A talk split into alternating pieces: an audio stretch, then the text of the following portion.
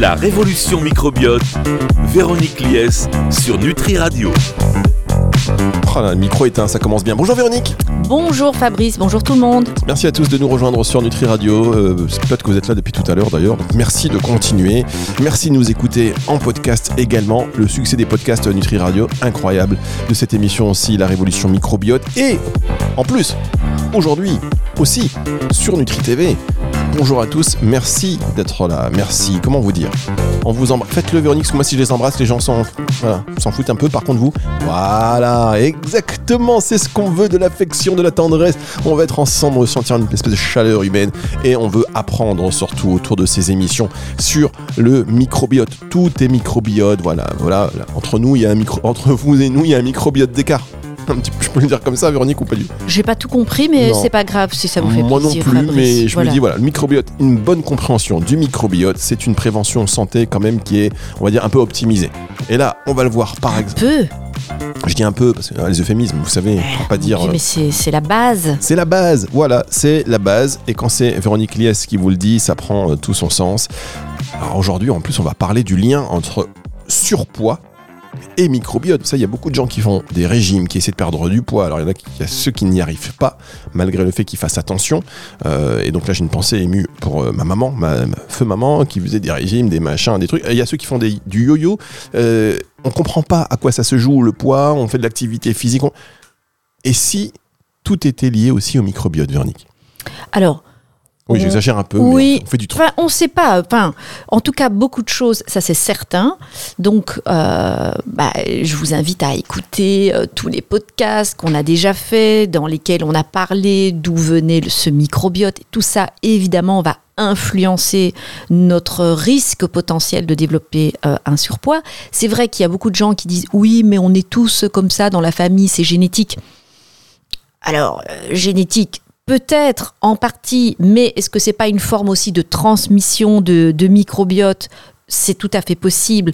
Et puis, on n'oublie pas qu'on peut aussi transmettre des mauvaises habitudes alimentaires. Donc, ça, c'est pas de la génétique, hein, mais c'est évidemment de la transmission. Donc, tout ça n'est pas extrêmement clair. Mais ce qui est clair, c'est le rôle de l'environnement. Aujourd'hui, il est évident. Et il faut aussi, moi, c'est vraiment un combat que je mène c'est de faire sortir du crâne de certaines personnes que le surpoids et l'obésité, c'est un choix. Et on a des personnes qui mangent extrêmement bien, mais qui sont véritablement prédisposées, on va le dire comme ça, euh, à être beaucoup plus facilement en surpoids.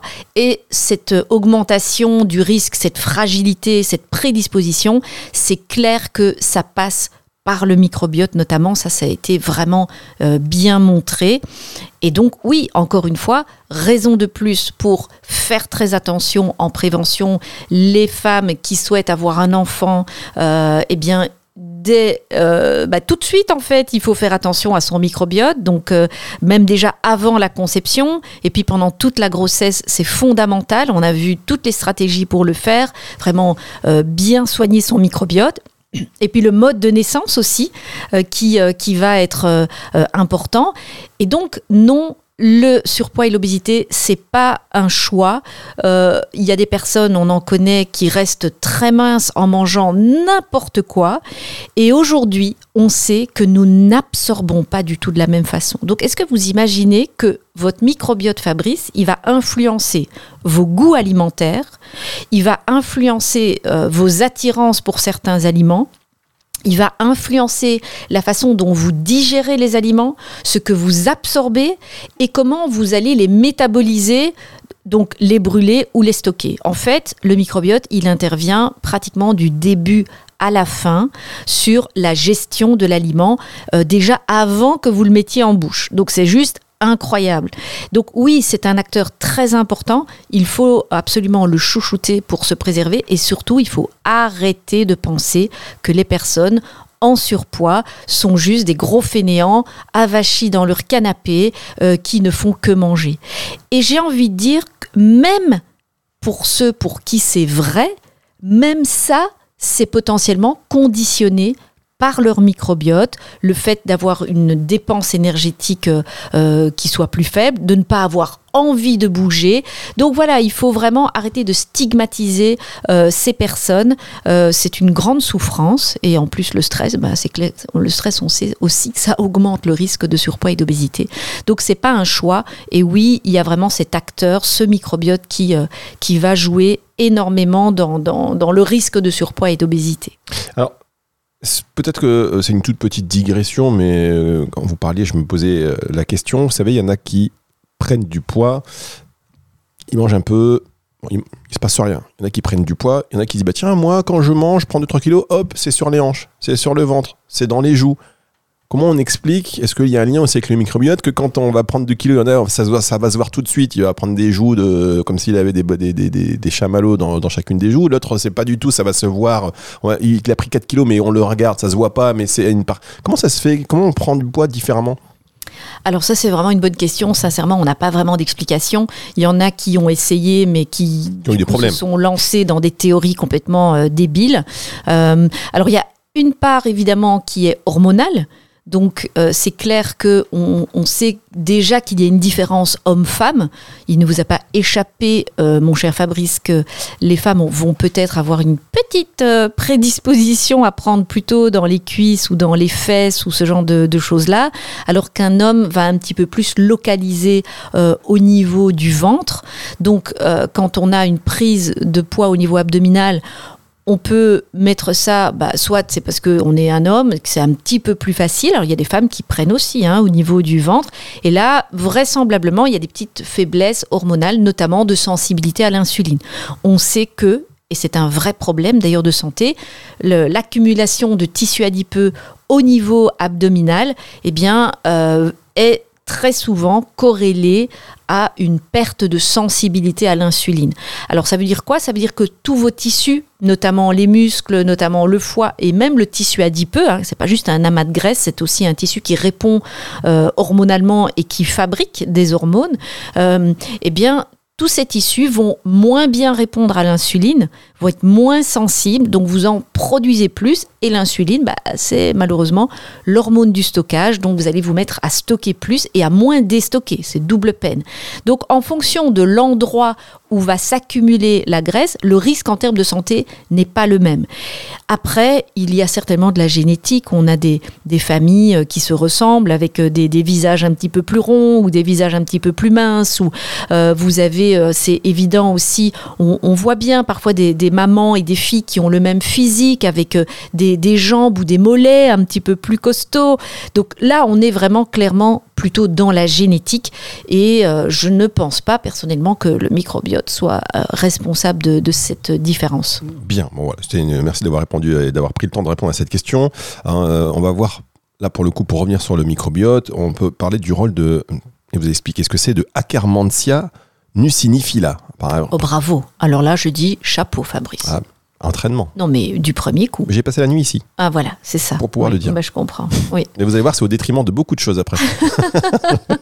Ok. Alors, Akkermansia mucinifila, c'est une bactérie qui a été euh, mise en avant par un groupe euh, de chercheurs belges, Cocorico. Oui, parce qu'on Euh, peut rappeler que Vernicliès a des origines belges, et, et belges même. Oui, c'est ça. Je n'ai pas des origines belges. Je Et vous savez suis que- belge. Oui, je dis ça, mais parce qu'on est tous, vous savez, moi j'ai vécu à la frontière, donc on est plus ou moins tous euh, franco-belges, mais bon.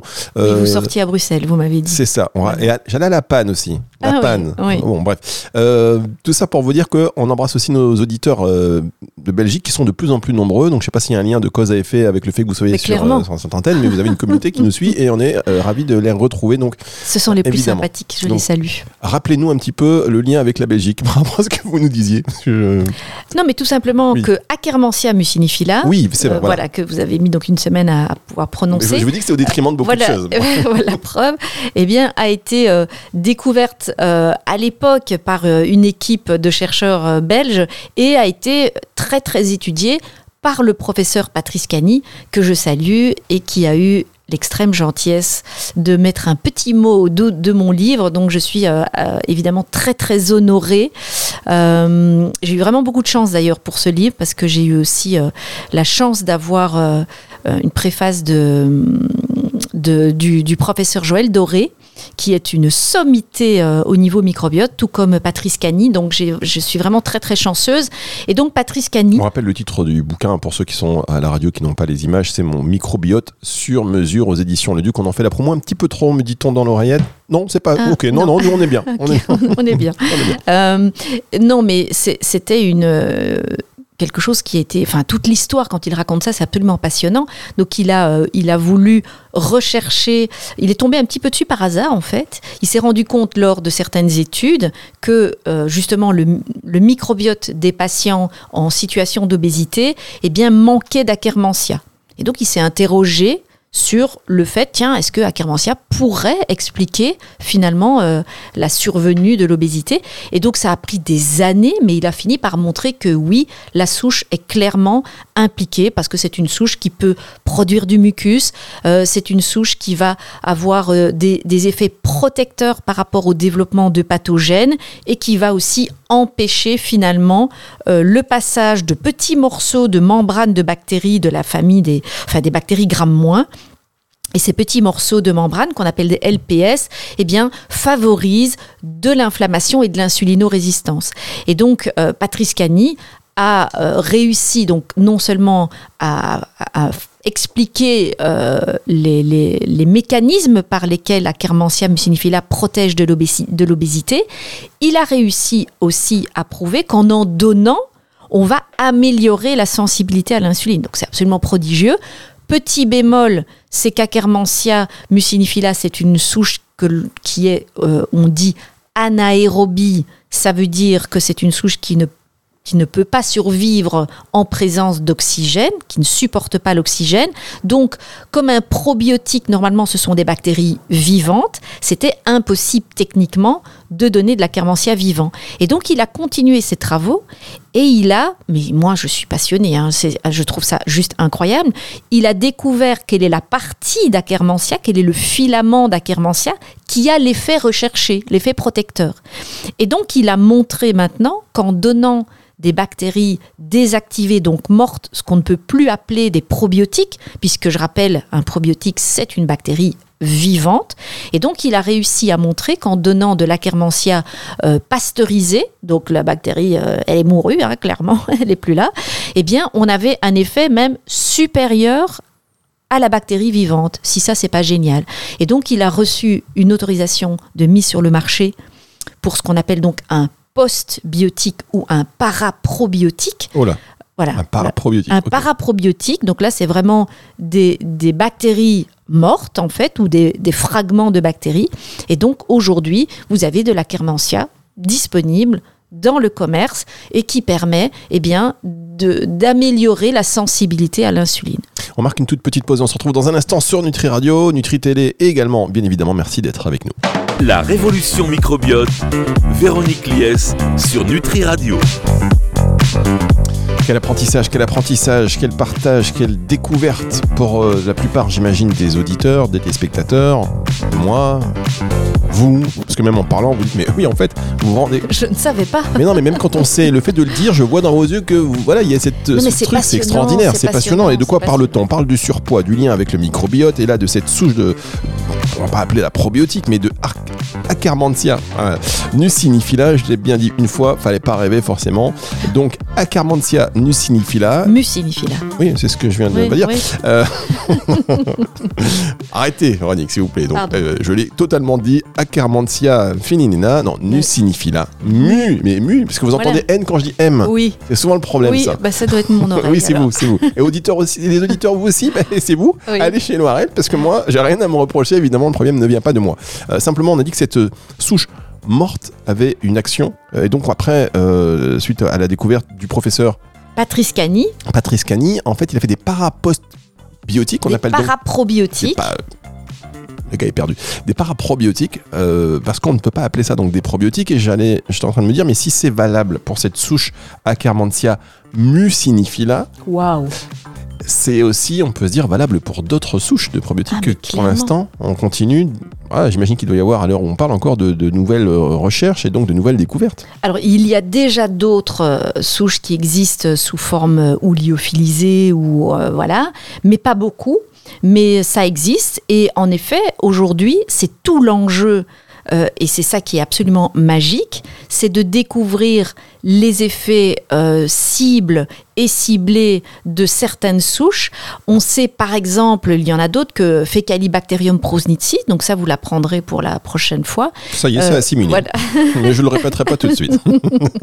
que Fecalibacterium prosnitzi a des effets très anti-inflammatoires et c'est une souche euh, qui fait l'objet de beaucoup de recherches. Je sais qu'ils sont en train justement de d'essayer péniblement de développer cette souche Ils essaient de m'appeler pour me communiquer les derniers résultats. Voilà. Je les mets, hop, sur le répondeur. Voilà.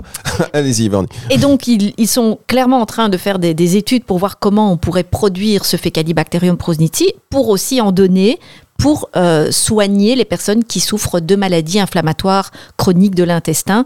Donc, c'est la souche la plus anti-inflammatoire. Donc, ça, c'est, vous avez raison, hein, c'est, ça la révolution euh, microbiote. C'est, c'est l'avenir, c'est identifier les effets de certaines super souches, parce qu'on appelle ça des super souches. Aujourd'hui, vous avez dans le commerce beaucoup de lactobacillus, euh, de bifidobactéries, etc., qui sont évidemment très intéressants, mais il va y avoir vraiment d'autres types de paraprobiotiques euh, avec des, souches avec des effets très très ciblés, très très importants, qu'on appelle des super souches.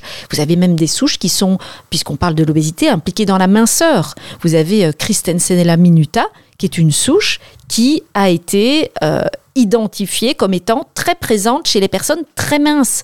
Et donc, vraisemblablement que si vous en avez beaucoup, eh bien, vous faites partie de ces horribles personnes qui peuvent manger n'importe quoi et qui ne prennent pas un gramme. Ah, ben voilà, on a, on a l'explication quelque part. Mm. Alors, il n'y a pas que ça. Il n'y a pas que ça, mais on a des pistes. Oui, bien sûr je veux dire, a des voilà, pistes. si là on est sur le microbiote, on a quand même des pistes hyper intéressantes. Mais très, très clairement. Est-ce que vous pouvez nous expliquer ce que, que sont les AGCC Les AGCC, alors les acides gras à chaîne courte, vous voulez dire Voilà, c'est ça. Non, parce que, ok, les acides gras à chaîne courte, quel lien avec l'obésité, le surpoids? Alors, les acides gras à chaîne courte, euh, il y en a plusieurs. Il y en a trois qui ont été identifiés. Vous avez notamment le butyrate, le propionate et l'acétate. Ce sont les plus connus, qui représentent la majorité de ces acides gras à chaîne courte. Et en fait, ce sont des messagers. C'est-à-dire que ils sont fabriqués grâce à notre microbiote euh, et grâce à la consommation d'aliments glucidiques euh, riches en prébiotiques. D'où l'importance de manger des prébiotiques. Et donc ces petits messagers, ils vont aller euh, se poser sur des récepteurs bien identifiés, soit au niveau digestif, soit ils vont être absorbés pour la plupart et aller se poser sur des récepteurs au niveau de certains organes du corps, et ils vont avoir mais une myriade d'effets et notamment, ils vont jouer sur la sensibilité à l'insuline, ils vont jouer donc sur votre appétit également, et donc ils sont très très impliqués non seulement dans la gestion du poids, mais aussi dans la santé de manière générale. C'est ce qu'on appelle des métabolites. Ok, donc les métabolites, c'est ce que fabrique le microbiote, parce que c'est pas qu'une une usine à gaz, hein, le microbiote. hein, c'est vraiment, toutes tous ces micro-organismes fabriquent des choses en continu, des choses pas très bonnes parfois si vous mangez pas bien, et des très bonnes choses si vous mangez bien. C'est ça en fait hein, qu'il faut bien comprendre, c'est que vous avez une relation comme ça bidirectionnelle entre la qualité de votre microbiote et ce que vous mangez, ok? Et donc, en fonction de ce que vous mangez, donc il faut apporter aux bactéries et aux micro-organismes les matières premières dont elles ont besoin pour se développer et pour fabriquer des métabolites.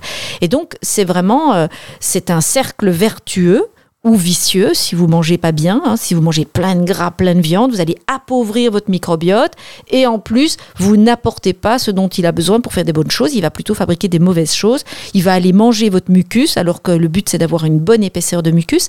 Et donc, ces acides gras à chaîne courte, ce sont des métabolites c'est fait partie des plus importants, je pense. En tout cas, ce sont ceux qui sont les mieux étudiés et qui vont avoir un effet euh, protecteur. L'idée, c'est d'avoir un bon équilibre. C'est surtout pas d'en avoir beaucoup, beaucoup. C'est pas plus j'en ai, mieux je me porte, mais un bon équilibre. Et par exemple, le butyrate, on sait que c'est un très très bon anti-inflammatoire. Exactement. Merci beaucoup, euh, Véronique. Merci euh, pour avoir pris le temps de nous expliquer, de revenir sur le lien entre le microbiote et le surpoids. Euh, c'est pas tout à fait fini. Pour les euh, téléspectateurs de euh, Nutri TV parce qu'on va revenir sur un point très important sur euh, la personnalisation du conseil parce qu'il semblerait donc que selon sté- le- le- il y ait des choses qui vont influer de manière différente. Donc c'est très important d'en tenir compte. On va revenir sur la définition d'entérotype dans un tout petit instant. Et puis surtout sur ce dont on a besoin notamment en termes de, de prébiotiques. Ce sera dans un instant pour en exclusivité les téléspectateurs de Nutri TV bien évidemment. Et si vous êtes sur Nutri Radio euh, l'émission s'arrête là le chemin s'arrête ici vous. Et on vous invite à rejoindre la team sur Nutri TV pour avoir la suite de cette émission. Ce sera donc dans un instant pour vous, on marque une pause euh, pour euh, les téléspectateurs de Nutri TV, je viens de le dire, et puis pour tous ceux qui nous écoutent sur Nutri Radio, cette émission sera disponible en podcast sur toutes les plateformes de streaming audio et également sur nutriradio.fr dans la partie médias et podcast. Au revoir Véronique À très bientôt. La révolution microbiote, Véronique Lies sur Nutri Radio.